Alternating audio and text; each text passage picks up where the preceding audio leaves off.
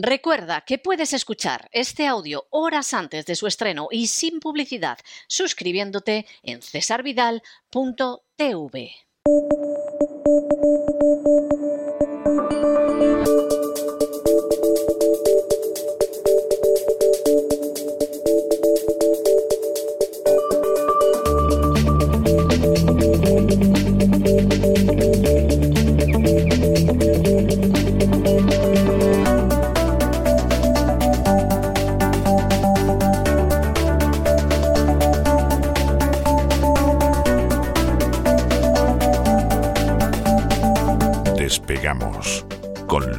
Ramírez.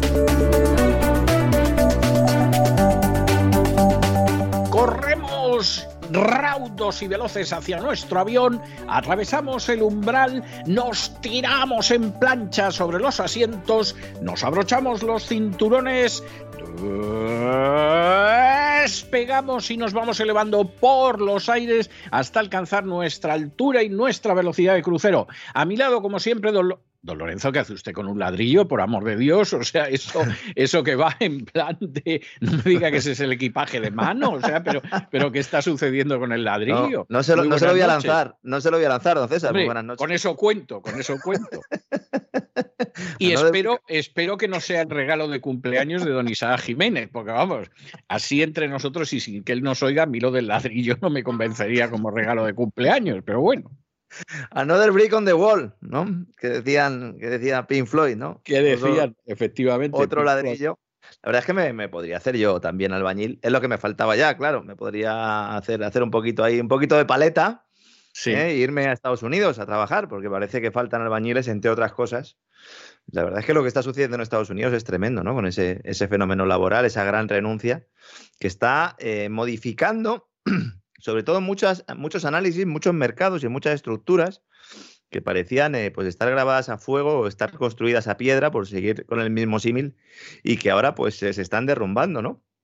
Hoy tenemos un programa completito, eh, ¿cuál no, verdad? Nos pegamos unos vuelos en los cuales hablamos eh, de lo humano y lo divino, intentando centrarnos en lo humano, pero también hablando de lo divino, porque como está en todas partes, es inevitable hablar de lo divino.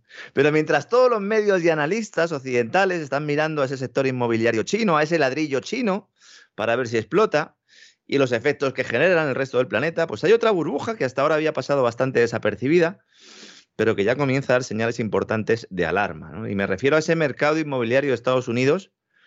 La verdad es que Estados Unidos va, va a llegar con un embudo al verano. ¿eh? Venía fenomenal, venía creciendo, venía sobre recalentado. La máquina de vapor de ese tren iba toda mecha. Joe eh, saliendo de Afganistán, entrando en Ucrania, liando la parda.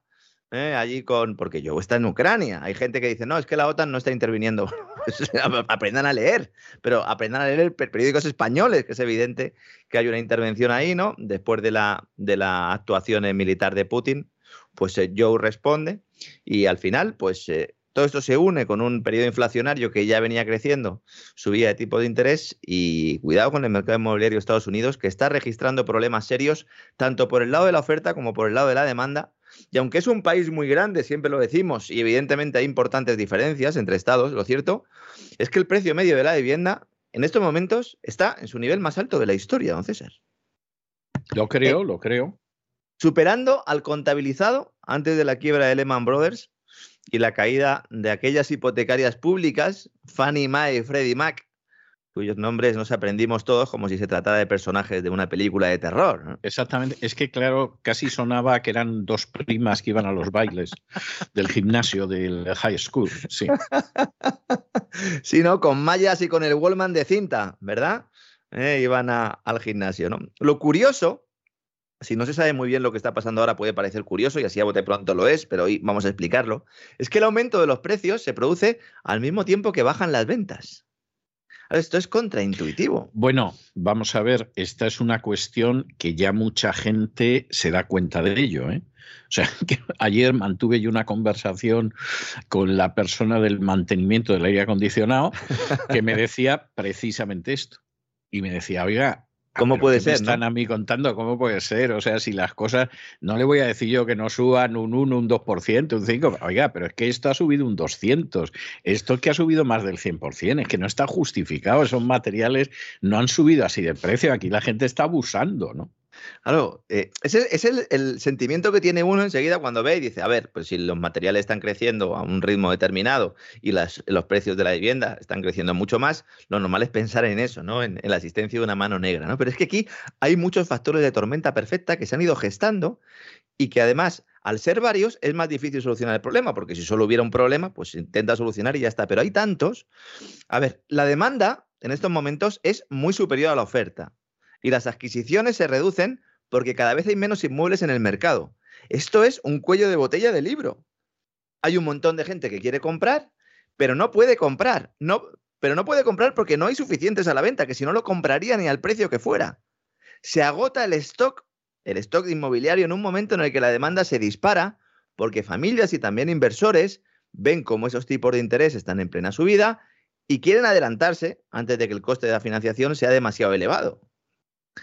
Este es el efecto de la inflación desbocada que provoca adelanto de compras, no solo de bienes y servicios mm, normales y corrientes, sino también eh, inmuebles, sobre todo en un contexto de incertidumbre bursátil como la que tenemos, porque ayer eh, Wall Street se salvó por los pelos.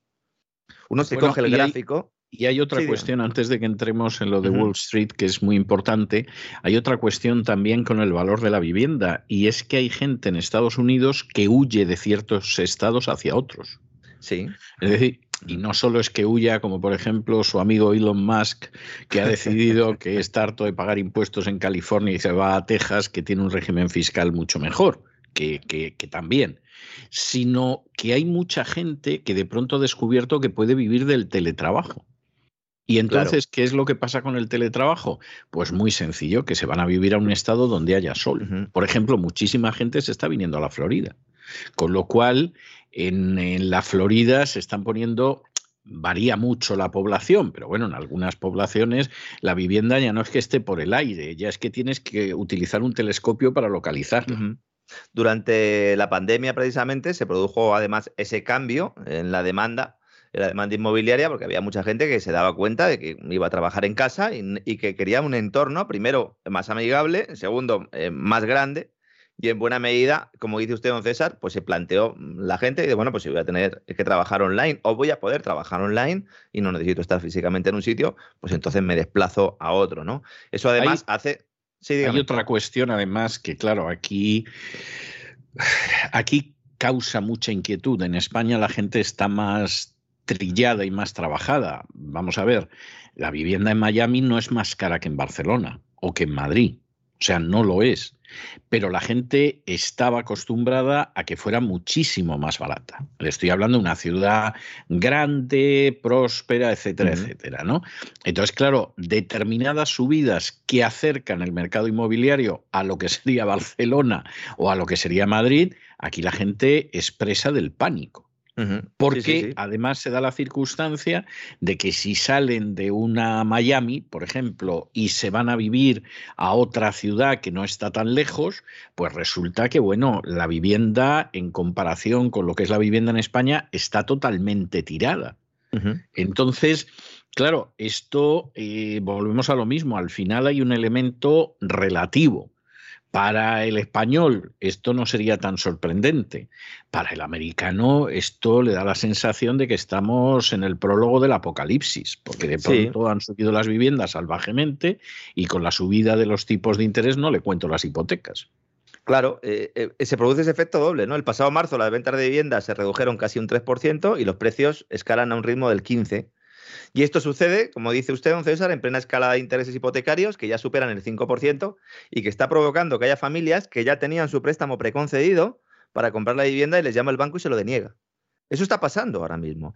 Todos estos síntomas eh, o todos estos son variables que nos dicen que estamos eh, en el pinchazo de la burbuja. Hay gente que sigue negándolo, cada cual es responsable de lo que diga. Nosotros todos los datos que he dado hasta ahora, en lo que llamo el programa, los publica el Wall Street Journal. Es decir, eh, no me he ido a ninguna página web extraña. Está ya en el mercado que esto es un problema. La locura está llegando hasta tal punto que muchos de los compradores han decidido abonar el inmueble al contado sin hipoteca para adelantarse y poder cerrar la operación antes que otros que han solicitado la hipoteca y esperan a que se la concedan. Eh, hay navajazos para comprar viviendas. Evidentemente no en todos los sitios. Estamos hablando de los sitios más tensionados que diría el gobierno español, ¿verdad? En su reforma de la ley de la vivienda que hablaba de zonas tensionadas, zonas donde por mucho que, que haya problemas, la demanda sigue siendo importante y en este caso, pues una demanda añadida por el cambio social, si podemos llamarlo así, tras la pandemia, ¿no? Esa competencia entre compradores, que es feroz, lo único eh, que puede hacer que se detenga es precisamente esa subida de intereses. Por eso digo que es que estamos a meses del, del pinchazo. Porque claro, en el momento en el que ya los intereses sean prohibitivos, entonces ya se renuncia a adquirir vivienda. Y entonces el efecto es adverso. Igual que sube algo, claro, cae, ¿no? Antes he, mencionado el tema de Wall Street. Si uno se coge el gráfico del, Standard Poor's, que es el, índice principal de Wall Street, el índice, principal de la bolsa de Nueva York, uno ve cómo va subiendo progresivamente, se coge unos 25 o 30 años y ve cómo en la crisis de los .com cae un poco, en la crisis de 2007-2008 cae un poco, después de lo de Lehman, cae un poco. Digo que cae un poco en comparación con todo lo que sube después, que se dispara la mayor burbuja de la historia y ahora está ya otra vez cayendo. Ayer estaba en caída libre, estaba todo el mundo asustado diciendo a ver qué va a hacer Jerome Powell en la reunión de la Reserva Federal que tiene lugar entre hoy y mañana. Mañana tendremos datos. No sé si cuando estemos haciendo el programa o si no ya el jueves los comentaremos a ver cuándo suben los tipos de interés a Reserva Federal y el pánico se apoderó del mercado y a las 2, 3 de la tarde iba cayendo a plomo. ¿Qué sucedió? Que entonces empezó a repuntar ese treasury, ese, esa rentabilidad, ese interés del bono del Tesoro de Estados Unidos, que decíamos que a partir del 1,5 ya implicaba que había problemas, pues estaba tocando el 3, el 3%, y cuando empezó a bajar, el mercado interpretó de alguna manera eso quería decir que no va a haber una subida muy agresiva de tipo de interés, y entonces acabó cerrando el Standard Poor's al alza en una jornada de infarto. Estas cosas pasan porque la mayor parte de las, de las operaciones las hacen máquinas se hacen algoritmos, ¿no? Ha habido caídas en bolsas en, el norte de Europa en los últimos días que dicen que son debidas eh, a errores eh, humanos. ¿eh? entre los errores humanos y los errores informáticos, la verdad es que habrá que comprar un poco de exatín, ¿no? Para, para invertir en bolsas. Sí, la verdad es que no da mucha. La verdad es que no, no da mucha tranquilidad ese argumento. Claro. En estos casos, volviendo al tema inmobiliario, lo normal sería que los promotores y los constructores incrementaran la oferta de viviendas. Pero el problema aquí es otro, o más bien otros. En primer lugar, el coste de la mano de obra. ¿no? Ese fenómeno de la gran renuncia. En Estados Unidos hay problemas desde hace meses para cubrir determinados empleos. En la construcción y la logística se están viendo especialmente afectados. Recordemos, ¿no? Todo el follón aquel en los puertos. El problema de los puertos de Estados Unidos eh, básicamente es que no hay mano de obra para, para, recoger las mercancías y meterlas en los camiones, ¿eh? básicamente, ¿no? Entonces, con ese fenómeno de la gran renuncia hay un problema de mano de obra. Esto reduce la fuerza laboral. Y en segundo lugar, está el problema de las cadenas de suministro, que por un lado encarece determinados materiales, ¿no? Te lo comentábamos, pero también dificulta la llegada de algunos. Y todo ello hace que promotores y constructores solo sean capaces de elevar un 0,3% la oferta de casas en marzo. Nueva construcción.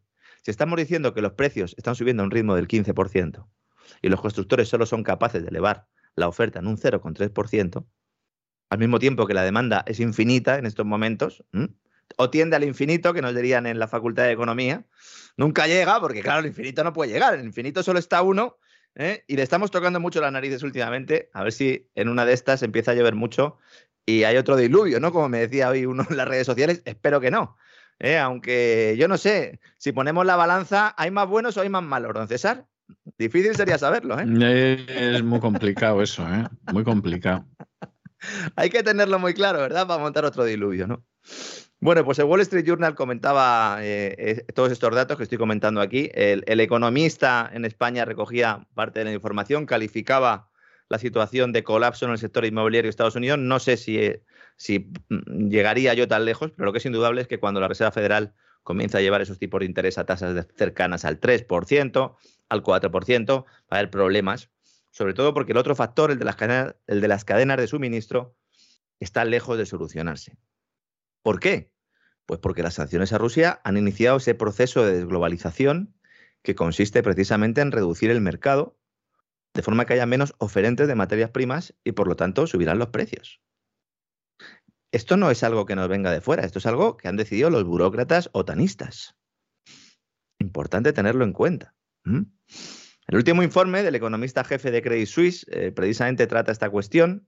Zoltan Pozsar se hizo famoso en todo el mundo por haber calificado la época actual como un nuevo Bretton Woods 3, lo hemos comentado aquí, que alumbrará ese nuevo sistema monetario dual en el que Estados Unidos defenderá el dólar con armas, con propaganda, con su alianza con los saudíes también, mientras Rusia pues liga su divisa a esos hidrocarburos y al oro, preparando el terreno al yuan chino, que es la divisa de referencia al que aspiran pues un poco los chinos eh, implantar en los países de la nueva ruta de la seda. ¿no?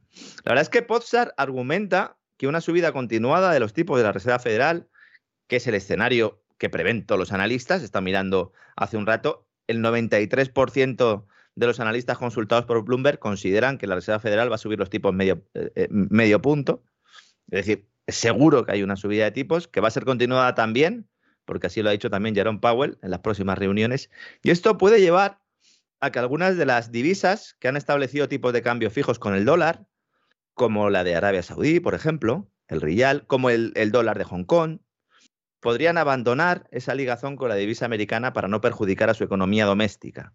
Claro, se está reforzando tanto el dólar que si tú tienes un tipo de cambio fijo, pues eh, eh, fastidias tus exportaciones y si eres un país que vive fundamentalmente de exportar, en este caso, pues eh, de exportar petróleo, Hong Kong, pues de exportarlo todo, ¿verdad? Porque Hong Kong es un, es un mercado, un mercado de abastos, ¿no? Como los, como los de antaño, pues se, podría abandonar esa ligazón. Y eso implicaría una cierta, un cierto cambio, ¿no? En ese sistema monetario global, porque al desvincularse podrían devaluar su moneda, facilitarían la compra de unas materias primas que marcan máximos en muchos casos en el mercado internacional. Y bueno, quizás solo el renminbi chino, el yuan, tenga la capacidad de situarse como la nueva moneda hegemónica mundial a largo plazo, dado que ese comercio con Rusia va en aumento, dada también su posición como fábrica del mundo, porque China ahora mismo es la fábrica del mundo, pero también es la segunda gran consumidora del mundo. Hay gente que solo ve la parte de la fábrica del mundo, no, también consume. ¿Mm? Y a pesar de consumir mucho, tiene superávit comercial.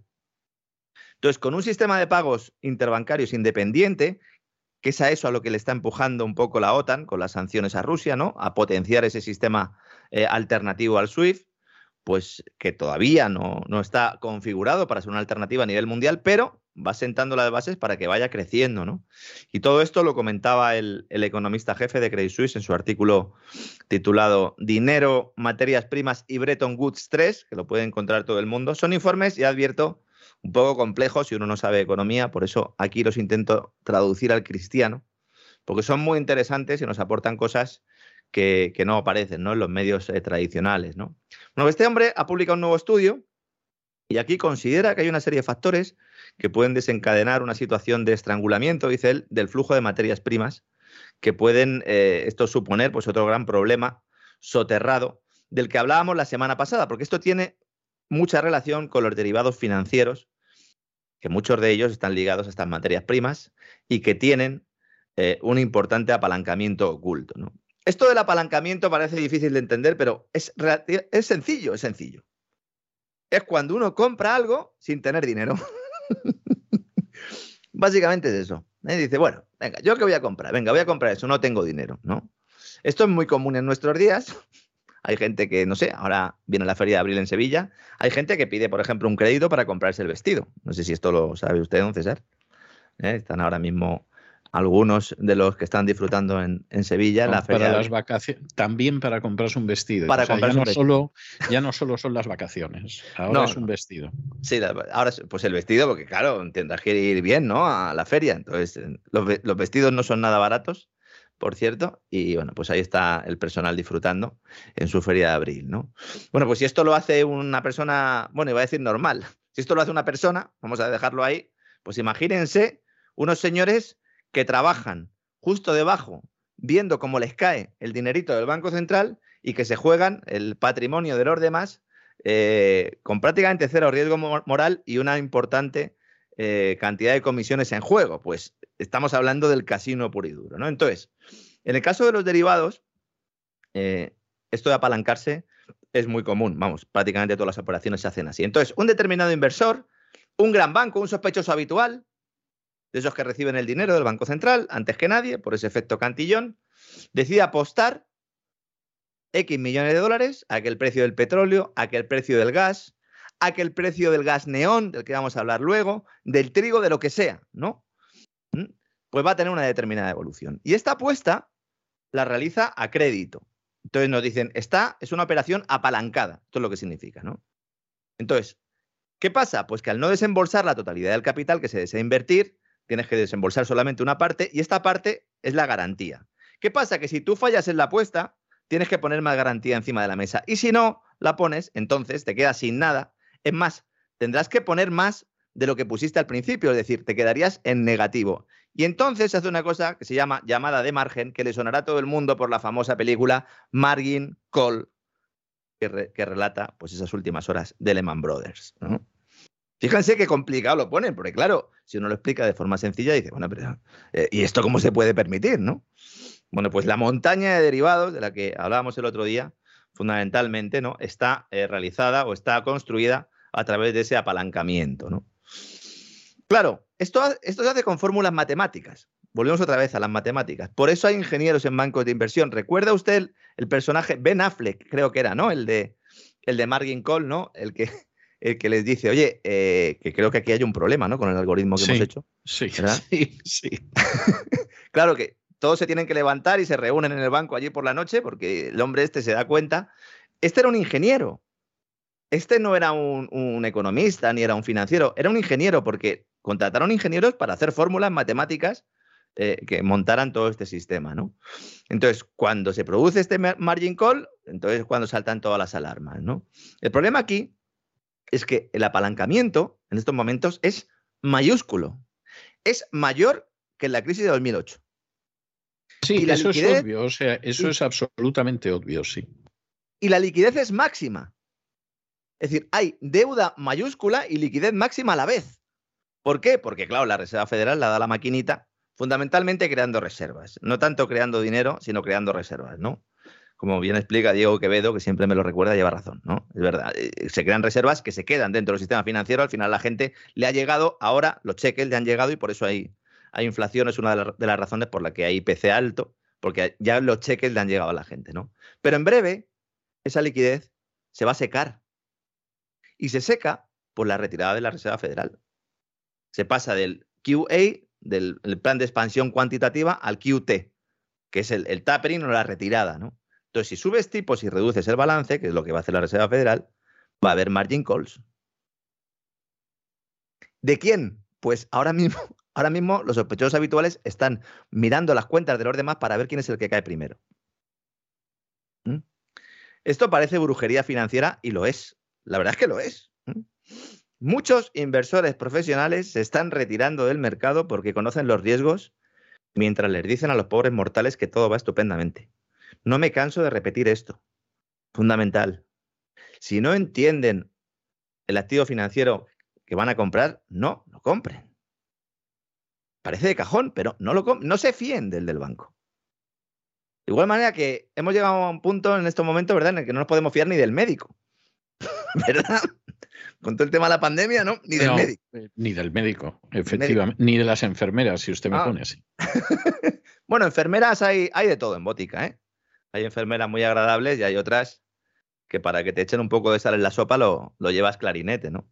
Por cierto, hablando ahora del sector sanitario, me voy a meter en un jardín porque es que creo que nos tenemos que meter.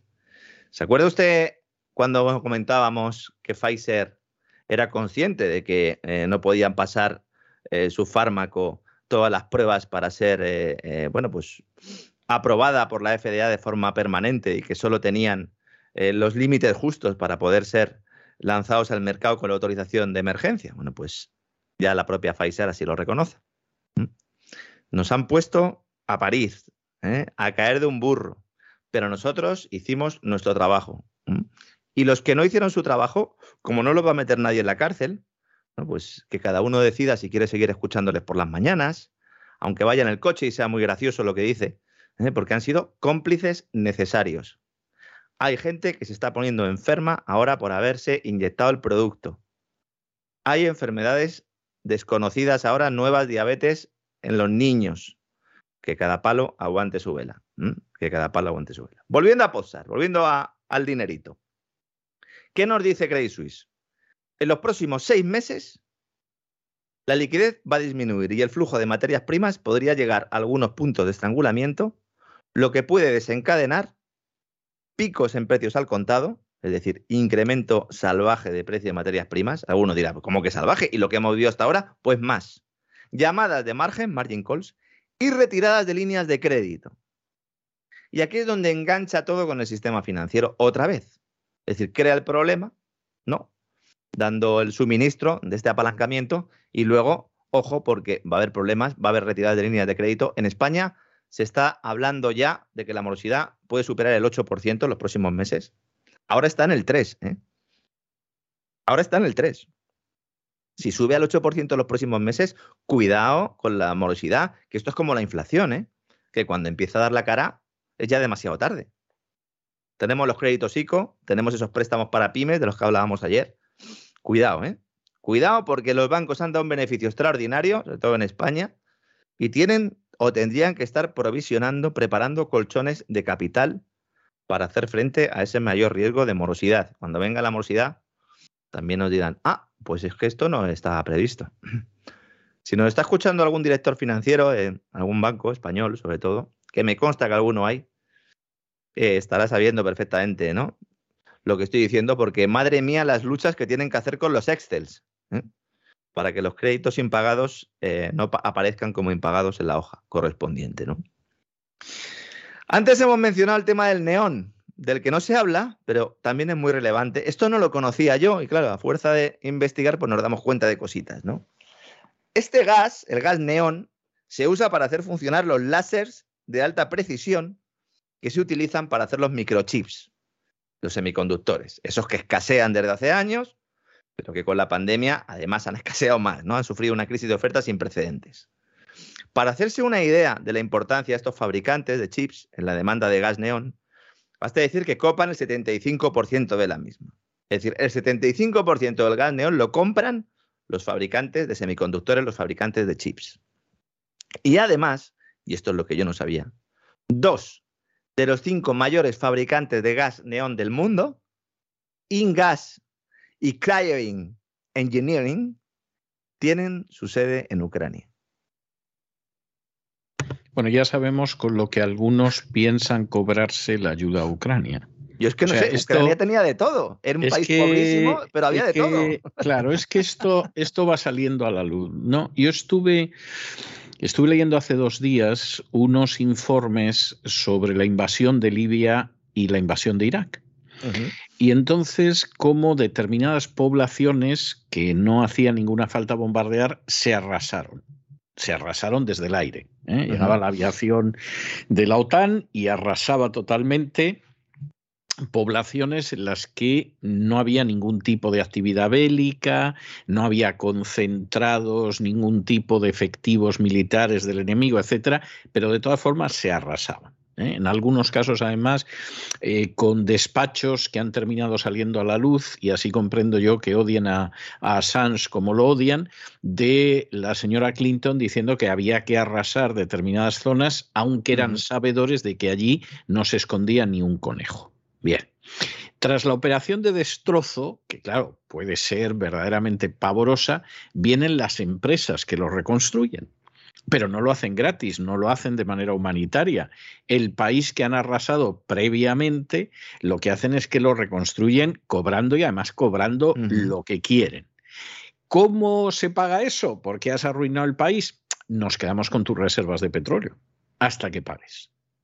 Entonces, cuando uno va viendo la, la, historia de lo que está pasando en Ucrania, una de las sospechas que a uno le empieza a arraigar es que todas las referencias a las grandes destrucciones, es verdad que tiene un elemento de propaganda bastante falsa para presentar a los rusos como monstruos, etcétera, etcétera.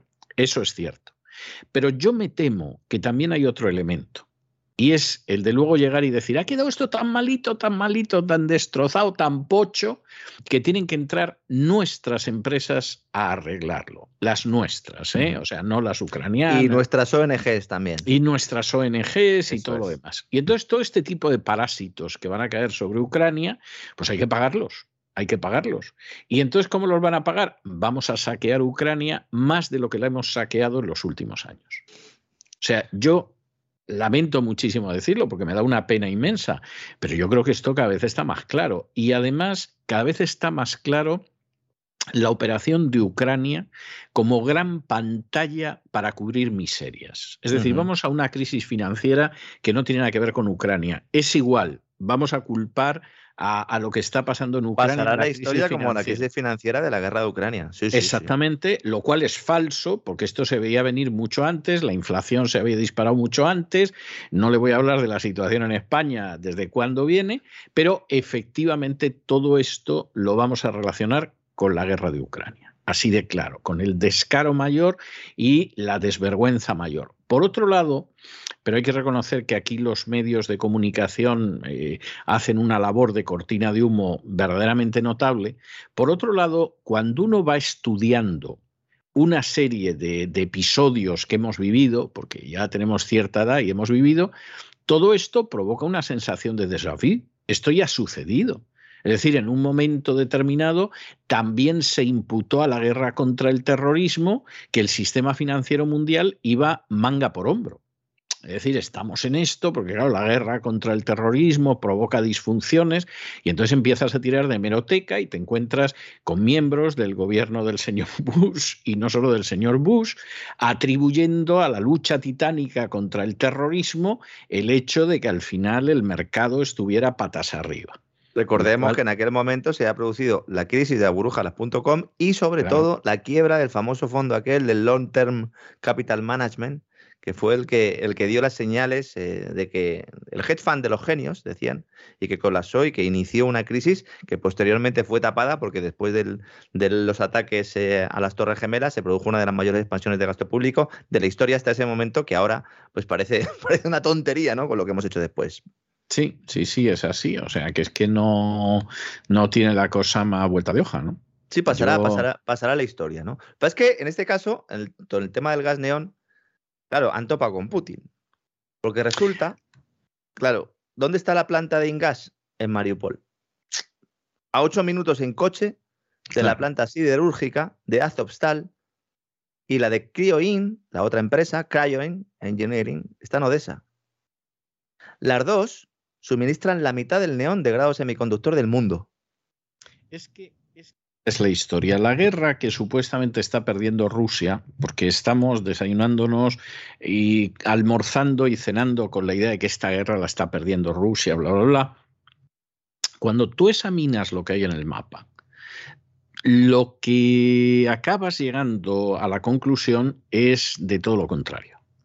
Y que efectivamente desde el principio esto fue lo que él llamó una operación especial y era muy especial porque tenía unos objetivos muy concretos. Es decir, aquí no era la invasión de Ucrania como algunos querían trazar en paralelo a la invasión de Polonia. Es decir, aquí la historia no era ganar terreno, anexionarse toda una nación, etcétera, porque además eso en términos geoestratégicos era un disparate, eso no hay manera de mantenerlo.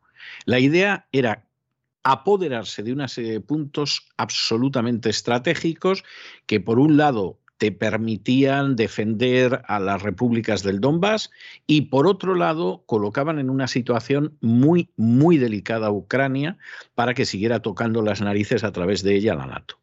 Y de paso, además, como aquí el ejército ucraniano no tiene media bofetada y liquidamos lo que son sus efectivos en las primeras 48, 72 horas y los dejamos sin capacidad operativa, pues aquí los únicos que van a resistir no van a ser las tropas regulares que se van rindiendo en masa, sino que van a ser los nazis y con los nazis acabamos directamente, pues nos los vamos a encontrar en el campo de batalla. Y entonces, como, finalmente en Occidente se ha optado porque la prensa no sea libre, sino que sea simplemente una correa de transmisión, etcétera, claro, todos estos puntos de análisis desaparecen. O sea, no se han metido en Mariupol porque sí. La gente que está combatiendo en Mariupol no es mayoritariamente lo que serían los reclutas ucranianos, aunque formen parte del ejército ucraniano, como lo forma el batallón Azov, etc. Y eso no es porque sí. Sea, hay objetivos muy claros y se sabe a dónde se va y esos objetivos se están ejecutando. Ahora, tú puedes decidir en estos momentos, vamos a acabar la guerra de una vez, porque efectivamente eh, que esto no tiene ningún sentido, o por el contrario puedes decir, vamos a intentar alargar la guerra lo más posible, porque por un lado es un grandioso negocio para nuestras industrias de armamento, para nuestras industrias de reconstrucción, etcétera, etcétera, y de paso intentamos erosionar a Rusia hasta que llegue a una situación en la que no puede con su alma. Y entonces alargamos la guerra porque los muertos los ponen los ucranianos, no los ponemos nosotros. Ocasionalmente te pueden capturar a un general canadiense o, gente de este tipo, pero, pero, en términos generales ahí los muertos los ponen los ucranianos ¿eh? y los rusos por el otro lado. Entonces, esa es la situación en la que estamos y claro, es una situación enormemente delicada. Sí, incluso hay, hay voces, ahora vamos a hablar de, de una voz que a mí me ha sorprendido, aunque luego me he dado cuenta de que llevaba ya tiempo ¿no? defendiendo un poco esta línea, que es Jeffrey Sachs, el economista eh, autor ¿no? de esos objetivos de desarrollo sostenible y creador de la Agenda 2030, que incluso eh, ha puesto el grito en el cielo, ahora vamos a comentarlo, pero déjeme terminar primero con el tema de los chips, porque es increíble, porque claro, si la mitad del suministro mundial de neón va a quedar pronto bajo control ruso, se dice rápido, hay que tener en cuenta, porque las empresas de chips y los analistas de la industria dicen que solo hay reservas de gas de neón para entre uno y seis meses. Es decir, pues solo tienen reservas los fabricantes. Entonces, los rusos van a tener el gas neón. Los chinos, las tierras raras. Tienen el 90% de las tierras raras, que también sirven para fabricar estos chips. Entonces, ¿cómo van a fabricarlos las industrias de Taiwán, de Corea del Sur y de Japón, que son los que las hacen? Porque Corea del Sur ha anunciado que ha logrado conseguir neón como un subproducto de la fabricación de acero, pero solo puede producir al año lo que en las fábricas ucranianas se logra en un mes. Vamos a hablar o vamos a escuchar, porque nosotros lo hemos hecho ya hoy, ¿no? Aunque comentaremos alguna cosa más. Vamos a escuchar a muchos hablar de la guerra del neón. Porque a Japón, a Corea del Sur y a Taiwán se les conoce como la OTAN de los chips. Y vamos a escuchar que esta OTAN de los chips está perdiendo la guerra, la guerra del neón. A lo mejor en Occidente, cuando nos lo cuenten, pues eh, ya todo ha pasado, porque solo eh, puede encontrar uno esta información cuando acude eh, a fuentes orientales, ¿no? Pero es que es, muy sencillo lo del tema del gas neón, y en este caso era otra de las cosas que mencionaba el analista de Credit Suisse, el analista Zoltan Polsar, en ese informe último que comentaba antes, ¿no? Ojo, porque esto afecta también a Estados Unidos. En enero, la secretaria de Comercio de Estados Unidos, Gina Raimondo, lo que sería la, ministra de Comercio, mm, sí, la secretaria de Comercio, no, ellos son secretarios, lo exponía claramente, decía, si otro brote de COVID, una catástrofe natural o la inestabilidad política, decía ella en enero, si por eso una instalación de semiconductores en el extranjero, incluso durante unas pocas semanas, tiene que cerrar, con que cierre una solo, se pone en peligro puestos de trabajo, se ponen en peligro supervivencia de empresas y se pierde y se, y se pone en peligro también pues eh, la posibilidad de importar determinados bienes. Claro, todo lleva chips en estos momentos. Esta señora añadió en enero, ¿eh? En enero. Ahora mismo no fabricamos ningún chip semiconductor de vanguardia en Estados Unidos. Esto es grave, ¿eh? Cuando algunos dicen, no, es que Eso es gravísimo, exageráis, exageráis cuando decís que China la ha comido la tostada tecnológica. No. ¿Se la ha comido? Vamos a exagerar, se la ha comido, sí. La secretaria de Comercio dice que Estados Unidos no fabrica ningún chip semiconductor de vanguardia. Dice, lo compramos casi todo a Taiwán. ¡Ay, Taiwán! Estos son los chips que se necesitan en equipo militar, militar sofisticado, decía ella. En enero. Hay que tener en cuenta que las industrias pueden cerrar no solo porque la gente tenga que hacer la cuarentena en casa, sino porque el gas neón está en cuarentena en Ucrania, como decía la señora Raimondo, ¿no? Pues los cierres pueden desencadenar también un elemento adicional que se sume a toda la crisis que teníamos antes, unos cierres por los semiconductores. Estamos hablando de una cadena de suministro de fabricación de chips de neón. Imagínense el desastre que sería que se rompiera el suministro de gas natural a Europa para que podamos comparar un poco de lo que estamos hablando. Alemania hoy se lo ha vuelto a decir a sus socios le ha dicho, pero ¿estáis locos o qué pasa? ¿Estáis locos? que nos vamos por el, por garete. Que estamos acabados si dejamos de comprarle gas natural a Rusia. Y en medio de todo este lío, pues resulta que aparece el señor Jeffrey Sachs, ¿no? que hemos mencionado antes, el, también inspirador de esa encíclica papal, Laudato Si, eh, que es una oda a la secta de la calentología, y resulta que sale este tipo, que es mainstream hasta la médula, a pedir que la OTAN detenga la escalada en Ucrania, que se siente a hablar con el Kremlin. Yo, de, verdad, cuando lo he visto me he quedado de piedra. Luego empezaba a atar cabos y no es tan extraño porque Sachs teme que el edificio que ha construido durante tantos años pueda derrumbarse o demolerse con detonaciones, como las Torres Gemelas. Hablaremos de ello el próximo de septiembre, si la guerra continúa durante mucho tiempo. La ONU, el Consejo de Liderazgo de la Red de Soluciones para el Desarrollo Sostenible de la ONU, que es el chiringuito de Sachs, ha escrito una carta y en esa carta expone, bueno, primero, acusa a Estados Unidos de haber desestabilizado Ucrania ya desde 2014, lo cual es algo que es evidente para nuestros oyentes, pero que en la ONU pues no es algo que se comente mucho. No, pero es sabido, por lo menos desde 2014. Es decir, desde 2014 ha sido muy descarado, pero en realidad viene de mucho antes, porque la revolución del 2004 también fue un ensayo que nos pilló más desprevenidos de lo que pasaría en el 2014. Pero surgen voces en este sentido ya dentro de Estados Unidos. Dice, dice, creo que el sistema de sanciones de los Estados Unidos tiene poco apoyo mundial y amenaza con un daño económico masivo. Lo cual es totalmente cierto. Sí, es totalmente cierto. O no guste, es totalmente cierto. Claro, ahí voy. Entonces, yo esto no me lo creía, lo he leído en una entrevista concedida al Asia Times. He buscado en medios de Estados Unidos y he descubierto un artículo del pasado 20 de abril en la web de la CNN, de la CNN, defendiendo el mismo enfoque firmado por Jeffrey Sachs. ¿Se ha pasado este hombre al lado del bien?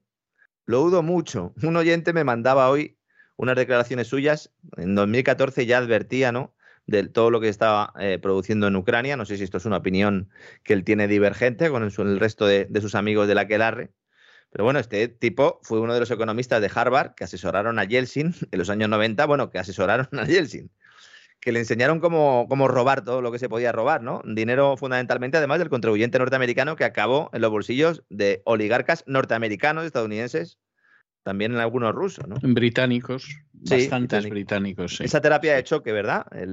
esa terapia de choque que, que, se creó, basada, dicen algunos en la liberalización de precios, yo no considero que eso sea una liberalización, pero bueno, según los estándares, se puede decir que esa privatización de empresas públicas y liberalización eh, pues se produjo, ¿no? Pues eh, como se realizan en nuestro mundo, que se da algún amiguete bajo cuerda y previo eh, asesoramiento, labor de consultoría de una de las grandes cuatro, de una de las Big Four, de las Deloitte y compañía, ¿no? Y bueno, pues fueron los que ayudaron, uno de ellos, el señor Sachs, a los que ayudaron a esa violación, ¿no? Que se llama, ¿no? o se denomina en Rusia, violación de Rusia, ese periodo de la historia en el que el Yeltsin, cuando no estaba dándole a, empinando el codo, básicamente, pues estaba ayudando a Clinton y compañía a saquear el, a saquear el país. ¿no? Putin ha anunciado nuevas sanciones de represalia contra sus enemigos hoy mismo. Bueno, ayer, ayer martes, eh, ha anunciado que, que, él también va a sacar listas, ya que todo el mundo saca listas, pues él también va a sacar una lista de personas sancionadas por Rusia eh, con las cuales no se puede hacer negocios. Y está todo el mundo esperando a ver a quién se incluye en esa lista porque todo esto que hemos estado contando hoy, pues no solo va en un sentido, sino que también irá en el otro, y por lo tanto también Rusia prohibirá el acceso a sus mercados, a sus productos, a determinadas eh, personas y a las organizaciones que representan, es lo que dice el decreto firmado por Putin. O sea que hay partido, hay mucho partido. En España hoy el Tesoro ha aprovechado para hacer una subasta, pero ya está pagando por las letras a 12 meses eh, pagando porque están en positivo por primera vez en dos años. Hasta ahora siempre habían estado en negativo. Se nota esa tendencia alcista de, los tipos de interés. Esto básicamente es que tenemos que pagar más los españoles por endeudarnos, con la salvedad de que este endeudamiento no lo decimos nosotros, sino que lo decide Nadia Calviño. alguno dirá, bueno, es para pagar las pensiones. Ya, es para pagar las pensiones, pero si aumenta el coste de financiación de endeudarnos y al mismo tiempo aumentan las pensiones, y al mismo tiempo aumenta el desempleo y al mismo tiempo se reduce el crecimiento económico, pues tampoco hace falta ser muy listo, ¿no? Para ver dónde acabamos, ¿no? No, la verdad es que no. No, hace falta solo no ser muy tonto o muy ciego. ¿eh? Esta mañana leía un informe también del Fondo Soberano de Noruega, que a mí eso es lo que más, lo que más miedo me ha dado, ¿no? Porque vamos a ver, el Fondo Soberano Noruego es el más grande del mundo. Es un fondo estatal, en realidad, es un fondo estatal que invierte, pues eso, para las pensiones, ¿no? De sus ciudadanos. ¿no? Tienen 1,2 billones de dólares de patrimonio, que esto al lado de BlackRock, pues es una broma, pero en un fondo soberano es mucho, ¿no? Y, sus gestores han demostrado hasta ahora pues, eh, ser unos grandes estrategas, han logrado mejores resultados que los índices clave a lo largo de la historia, es decir, son de los que saben, ¿no? Los que gestionan las pensiones o el, ahorro de la sociedad como un buen padre, como un pater familias, ¿no? Como se decía en el derecho romano, ¿no? Mm, esa, esa prudencia propia del pater familias que aquí en España, pues ya, mm, pater familias hay muchos, pero prudencia y poca, ¿no? No, pues estos tipos dicen que vienen curvas que esperan condiciones de mercado difíciles en el futuro, afectadas evidentemente por eventos geopolíticos e inflación, pero es que lo que dicen textualmente es que no tienen dónde esconderse. O sea, unos tipos que invierten todos sus activos en naciones extranjeras, en bonos, en inmuebles y en proyectos de energía renovable, es decir, en todo, dicen que no tienen dónde esconderse, que no saben dónde meter la pasta. Pues si ellos no saben dónde esconderse, que son el fondo soberano más grande del mundo, pues ya, ya me dirá qué vamos a hacer nosotros con nuestra cuenta corriente. ¿No? Dicen, hay pocas dudas de que las crecientes fricciones entre las superpotencias y una reversión de la globalización afectarán a los mercados. Evidentemente, todavía hay gente negando que haya una crisis. Todavía hay gente negando que se vaya a producir un ajuste en las bolsas. Son temerarios. A algunos les pagan, pero a otros es que son temerarios. Son temerarios. A ver si me doy prisa antes de que suban los tipos y me compro ese rancho en Wyoming, ¿no, César? Porque me parece a mí. Wyoming no está nada mal, tiene un clima un poco duro, ¿eh? tiene un clima un poco duro, pero no está nada mal para, para vivir, ¿eh?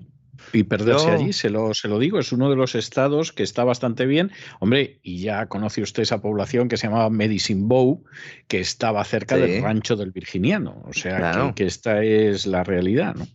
estoy viendo ahora una serie en Amazon Prime que se llama Outer Range, que es un, es un western de ciencia ficción. Sí, ¿eh? sí, sí. Que, claro, son los dos géneros que más me gustan a mí, entonces claro, como dice mi mujer, pues claro que la vas a ver y claro que yo no la voy a ver, así que espérate, cuando yo esté trabajando la puedes ver tú, porque a mi mujer esto no, no le va mucho. Esa es la mayor dificultad que tengo. ¿eh? Claro, irte a un rancho a Wyoming si tu mujer no es muy de Wyoming, ni siquiera de rancho, ni siquiera de campo, complicado. Es complicado. ¿Eh? Hombre, hombre, vamos a ver, hay alguna que lo mismo decide que no sale de Zaragoza a Madrid, con que imagínese usted marcharse a Wyoming. Es que, que vamos, ya lo que a usted se, se, le pasa por la cabeza es que, es que es algo, vamos, que raya con lo paranormal. A mí a viajar de desplazamiento geográfico sí que tiene lo suyo, porque nos hemos recorrido prácticamente toda la piel de toro. Pero sí, gran serie, gran serie, y, y la verdad es que me, me está gustando mucho, por si a alguien le apetece vamos a acabar con una sonrisa también, ¿no? Este despegamos, que parece que solo contamos calamidades, pero prepárense, en serio, prepárense. Mucha gente dice, ¿cómo? ¿Cómo? Pues de momento, eh, estando en liquidez, teniendo la máxima liquidez posible y pensando que vamos a un contexto eh, de, alza de tipo de interés, de incremento de coste de financiación. Procuren no tener muchas deudas a tipo variable. Si tienen una hipoteca a tipo variable, hagan cuentas para ver cuánto les puede subir y quítense de algún gastito extra que puedan tener, ¿no? Mm, de, de esa suscripción que tengan una determinada plataforma que solo le está vendiendo LGTBI, KWY o de esa otra en la cual eh, pues eh, le están diciendo a sus críos o a sus niñas pequeñas que tienen que ser mujeres cuando tienen seis años y todas estas cositas, o que un niño se puede cambiar lo que quiera, ¿eh? con siete o con ocho años, y que puede ser una niña pasado mañana, pues de todo eso quítense un poquito, porque a lo mejor les hace falta en el futuro. Cuidado con la elección de los colegios también para el año que viene. Eh, cuidado con los presupuestos familiares, no hagamos como María Jesús Montero. Porque claro, María Jesús Montero puede equivocarse, porque claro, como no lo paga ella, pero nosotros no, nosotros cuando hacemos nuestros presupuestos no nos equivocamos. Había muchas bromas hoy también, don César, en las redes sociales, porque decían que si estaban espiando al gobierno español a través del sistema Pegasus, que el que le haya tocado espiar a María Jesús Montero para hacer la transcripción lo, tenía crudo eh, el hombre. Yo creo que es la única, ¿no? A la que no le han pinchado el teléfono y dicen, no, esta señora no, no le vamos a pinchar el teléfono porque no se le entiende cuando habla en la televisión, pues cuando habla por teléfono, como para que se le entienda, ¿no? Supongo que estará ahora triste estos días porque no está en la feria de abril, ¿no? En esa feria de abril, donde cada día o cada año van más, eh, van más periodistas, ¿verdad? Periodistas, algunos famosos con programas más desde hace Desde hace muchísimo tiempo, desde hace muchísimo tiempo. Yo recuerdo Esto fue a principios de, este siglo, o sea que hace, han pasado ya unos años que había una tertulia de televisión en la que yo aparecía, también a principios de este siglo, y que cuando llegaba la feria de abril hacían el programa en Sevilla, en la feria, toda la semana. Con lo cual había un día que te tocaba ir a Sevilla y aquello era terrible porque además en un puesto donde no paraba de llegar la gente para ver a los que estábamos y todo lo demás, es que ni escuchabas a, los que estaban ni nada por el estilo. O sea, era, era una tertulia, pero, pero como aquellos juegos infantiles del teléfono averiado. hombre, sabías por dónde iba cada uno y claro, usted que tiene lo que comentado, ¿no? Pero, pero de todas formas ibas a ciegas, o sea, era algo, era algo espantoso aquello y había que hacerlo de la Feria de Abril, en fin, por las tendencias andaluzas y de, la que dirigía el programa, ¿no? Pues supongo que visto en televisión seguramente quedaría bien, no lo sé, pero, pero aquello era algo tremendo. Hace mucho que viene eso, ¿eh? Y ahí... Y luego hay periodistas que se apuntan a todo tipo de festejos. ¿eh? Eso de que son gratis total, ¿no? Sí, sí, incluso algunos que van por ahí diciendo que son disidentes y que además están perseguidos por los medios y se fuman puros en, la maestranza. Eh, sí, efectivamente, que es una manera maravillosa de ser disidente. Claro, es lo que iba a decir yo. Digo, no sé, eh, si los disidentes pueden fumarse puros en la maestranza, ¿dónde están mis entradas y dónde está mi caja, no? Alguien se la ha quedado, entonces, ¿no?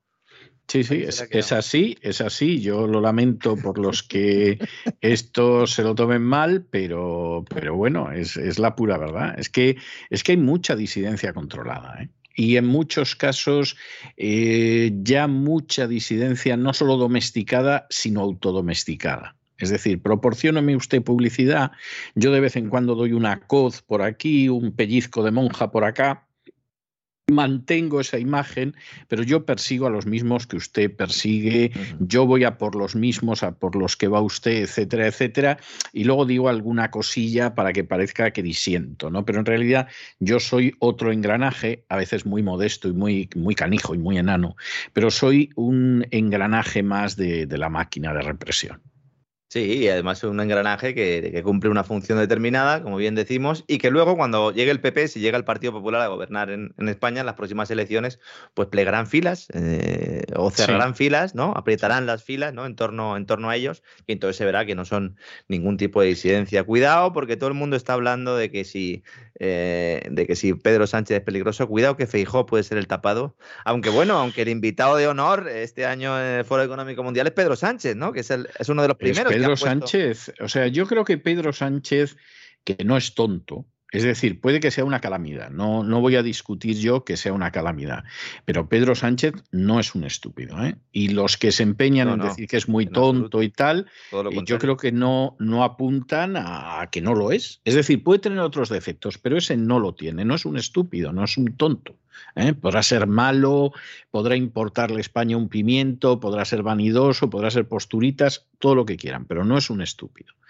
Y yo creo que ahora mismo él está trabajando en el sentido de si salgo muy mal y no puedo ser presidente del gobierno, pues me marcho a Europa con un cargo importante, que a lo mejor puede ser el de secretario general de la OTAN u otro parecido que saco un resultado electoral bueno y puedo ser presidente del gobierno. Oye, yo es lo que me estoy trabajando. Para eso voy a ver a los amos del foro de Davos y me entrevisto con Soros, vamos, y llegado el caso hasta me he entrevistado con el Papa Francisco. O sea, esa esa es la realidad, no, no sirve darle más vueltas. Y además hay colaboración, porque fíjese, el Foro Económico Mundial, que para que todavía no lo sepa, si hay algún, alguno de nuestros amigos que no es suscriptor, pues a lo mejor no lo sabe, es el promotor de esa, de esa idea del gran reseteo que da nombre a nuestro programa en cesarvidal.tv los sábados y que es una marca más o una evolución tecnológico covidiana de la agenda globalista, ¿no? Y que supuestamente no existe. O sea, la agenda globalista, usted sabe que hay gente que dice que no existe. A lo mismo de lo que estábamos hablando antes, no existe. Es, algo tremendo, vamos. Es, en fin, bueno.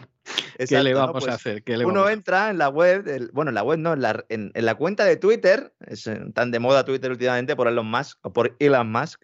Uno entra en la cuenta de Twitter del Foro Económico Mundial y en el tweet que ponen para anunciar esa reunión de Davos del 22 al 26 de mayo, que nosotros evidentemente trataremos a fondo ¿no? en el gran reseteo, el primero que sale debajo es Pedro Sánchez. Hacen referencia al Spanish Prime Minister, ¿eh? que va a disfrutar o que nos va a acompañar en este eh, encuentro anual en Davos. ¿eh? Y escucharemos lo que tiene que decir sobre este crucial momento, momento crucial en Europa y el mundo. Eso es lo que está diciendo el sí, me parece bien. O sea, en, en, España, Europa y el mundo mundial. O sea, ¿qué menos va a esperar uno de Pedro Sánchez? Claro, Pedro Sánchez que no sabe nada de nada, porque Igual que hay que reconocer que es un tipo muy hábil y muy listo a la hora de, proporcionarse el lugar del que vivir y todo lo demás, sin embargo, de otras cuestiones, pues hombre, anda más bien ayuno, porque esa es la realidad. Este le colocas un mapa mudo de geografía delante y, y realmente a saber a qué conclusiones llega, eso es cierto, pero se lo ha trabajado muy bien. O sea, quiero decir, es un personaje que ha ido a Ucrania a hacerse la foto con Zelensky, que a Zelensky, hombre, no se lo ha traído porque Zelensky tiene que estar allí fungiendo de que está en Ucrania. Eh, pero eh, organizó un sarao en el Parlamento. En el Parlamento aplaudieron desde la izquierda hasta la derecha todos como focas a un liberticida como Zelensky y parte de ese mérito hay que reconocérselo a Pedro Sánchez, guste o no, hay que reconocérselo a él. Y luego encima, el único que le da la réplica a Zelensky en plan jabonoso es Pedro Sánchez. O sea, es que, vamos a ver, yo estoy convencido de que todo lo que hace Pedro Sánchez, en un porcentaje elevadísimo, es muy contrario a los intereses de España y es muy negativo para el futuro de España y de los españoles. De eso no tengo ninguna duda. Pero al mismo tiempo tengo que reconocer que para él y para la gente que orbita en mayor o menor medida alrededor de él, lo hace de maravilla. Lo hace de maravilla. O sea, Pedro Sánchez en estos momentos seguramente tiene más posibilidades de que lo coloquen por ahí fuera de las que tuvo en su día Aznar y de las que tuvo Felipe González. Sí, porque además eh, ha sido muy buen cumplidor en muchos casos sin que se lo pidieran y poniéndose el primero de la, de la fila. Exactamente, de la sin que se lo pidieran, no, no uh -huh. ha podido ser más voluntarioso. O sea, servil, esa, esa es más servil, bien. Eh, si quiere usted decirlo así, yo no, no lo voy a discutir, o sea, que, que esa es la historia que hay, no ha podido ser más voluntarioso o más servil, lo ha hecho de maravilla y además Luego vamos a ver, eh, Joe Biden no lo ha conocido. Pero es que es dudoso que Joe Biden reconozca a alguien. Es decir, tampoco nos vamos a engañar. A lo mejor no lo ha conocido porque no lo conocía, punto. Pero si tú ahora mismo en Washington dices, el presidente no lo reconoció, te van a decir como a todo el mundo. Sí, o sea, sí. si acaba el presidente y no sabe a dónde está mirando, eh, aquí se dice que tiene un amigo invisible que solo sí. ve él y, y, los demás no lo vemos. es o que sea... le, ha intentado, le ha intentado dar la mano varias veces. No sé si a lo mejor él, eh, como el defecto retardado, a lo mejor está pensando en esa, en esa vez en la que Pedro Sánchez se le acercó, ¿no? Eh, y no le hizo ni caso, pues a lo mejor es que en ese momento lo ha recordado y se ha dado la vuelta para saludarlo y claro, ya no está porque han pasado meses, ¿no? Eh, Todo pero, eso, pero eso es indiferente porque en realidad al final los que mandan, que no es Joe Biden, por si alguien no se ha dado cuenta. Los que mandan están encantados con Pedro Sánchez porque claro. hace las cosas, yo no voy a decir sin que se le pidan, porque este hombre con el primero que se entrevistó fue con Soros y sabe muy bien por dónde van las cosas. Pero todo lo que se puede pensar pues él dice que sí. Oye, que el Sáhara es de Marruecos, ¿eh? que lo invadió y, y, llega y lleva perpetrando crímenes de guerra terribles desde el año 75. No pasa nada. No pasa nada, el Sáhara es de Marruecos. Oye, que en Canarias Marruecos se va a quedar con una serie de riquezas que son de España, pero que nos interesa que la tenga Marruecos. No pasa absolutamente nada. Oye, que te vamos a seguir mandando por decenas de miles africanos, que no pasa nada, que yo me ocupo de ellos y que ya les pagaremos hasta un estipendio. Oye, cómprale Oye, los molinillos a los alemanes, ¿no? Exactamente, y, y, yo se los huertos compro. solares, venga, para adelante. ¿eh? ¿Es así? Es así. Y entonces, como es así, pues, pues es que no sirve darle más vueltas. O sea, y además es tiene un buen porte, vale para eso. Yo le estoy viendo ahora la foto, la foto con el logo detrás del Foro Económico Mundial y su chapita de la Agenda 2030-2030, digo, oye, es que para esto vale, para esto vale. Y tiene buena planta, o sea, y, y lo digo sin ironía, o sea, es que es cierto, es que es una persona que tiene buena planta es una persona que efectivamente, pues hombre, esa planta no la tenía Aznar, no nos vamos a engañar. No la tenía ni Felipe González, por supuesto. Ya os hablas de Rajoy, que era un estafermo, ¿no? Entonces, además tiene buena planta y se hace unas fotos que son fotos que parecen de candidato al Senado en Estados Unidos o, o de candidato a la presidencia, si uno piensa en Obama. Y entonces es un personaje que tiene muchas posibilidades. ¿Que queda el segundo? Pues hombre, él no se va a quedar de vicepresidente porque no es Abascal, que es a lo que aspira Abascal, o otro, o en su día Rivera, etcétera, etcétera. Él intentará que le den una buena poltrona en Europa y todos están contentos y no pasa nada. ¿Qué queda por delante? Pues eh, en un momento determinado, además, si llega presidente Feijó, que es un tipo de cuidado, bueno, Feijó va a tener a socialistas en el gobierno. O sea que puede, puede tener a Margarita Robles perfectamente o a la Chiqui o todo lo demás, que, que yo me imagino que Montoro hará todo lo posible por volver. O sea, lo que pasa que yo creo que ya... Eh, ahí Feijó sería listo y, hombre, lo mismo le garantiza no ir a la cárcel, ¿no? Pero, pero tanto como para cargar con Montoro otra vez, no, no lo veo yo. Yo a María Jesús Montero la veo, la veo de vuelta otra vez en, en Andalucía. Después de, es posible, es posible. Oiga, pero es que Andalucía está muy bien. Está sí, sí, sobre bien, todo si eres bien. el que reparte la pasta. Desde luego que está muy bien, ¿no? Si te ponen a frente de la hacienda andaluza, pues estará muy bien porque además eh, tendrá línea directa con ese gobierno central y seguirá suministrando dinero porque normalmente hablamos mucho de, del dinero que se lleva a Cataluña, pero el que se lleva a Andalucía también es tremendo. Se habla menos porque siempre se ha considerado que Andalucía, pues al ser una comunidad en comparación con Cataluña, pues con, con un tejido industrial mucho peor y bueno, pues unas cifras de, eh, de PIB eh, también muy inferiores, pues eh, debe recibir ese dinero, nadie se pregunta por Y una qué. población mayor. Y una población que, mayor. Claro, Cataluña, perdón, eh, Andalucía recibe menos dinero que mm. Cataluña. Eso es. Con una población que es sensiblemente mayor, en torno a dos millones, mm. más que, que Cataluña, y con una situación de atraso, pobreza o como se le quiera llamar, eh, mucho mayor que la de Cataluña. Sí, o sea, lo que había que preguntarse es por qué es eso, porque fíjese, por eso ejemplo, es en, el caso, en, el caso, de Málaga, ¿no? donde yo he estado viviendo los últimos tres años, yo he visto en tiempo real cómo eh, se atrae inversión y, y, y, Dios me libre a mí de defender a ningún político, pero efectivamente eh, lo quieren convertir en un hub tecnológico y están yendo las grandes eh, multinacionales tecnológicas a Málaga y es una ciudad bueno, que ha ido creciendo y que se ha ido desarrollando y bueno, pues también una potencia económica importante a pesar de estar donde está ¿Por qué? Pues porque solo del turismo no se puede vivir, ¿no? Eso no lo han hecho otras ciudades y si hubiera realmente competencia fiscal, si cada territorio pudiera poner sus impuestos, si pudiera bajarlos, sobre todo, veríamos un crecimiento, veríamos una creación de empleo que luego al final redundaría también en las arcas públicas, porque al, al atraer actividad económica también aumentarían esos ingresos sin necesidad de esquilmar a los pocos que están trabajando o a los eh, pocos que están trabajando en el sector privado, porque funcionario hay mucho, evidentemente pagan impuestos, pero eh, en términos netos, pues esto le sale siempre a devolver, ¿no? no sí, sí, sí, sí, sí, es cierto, es cierto, es cierto.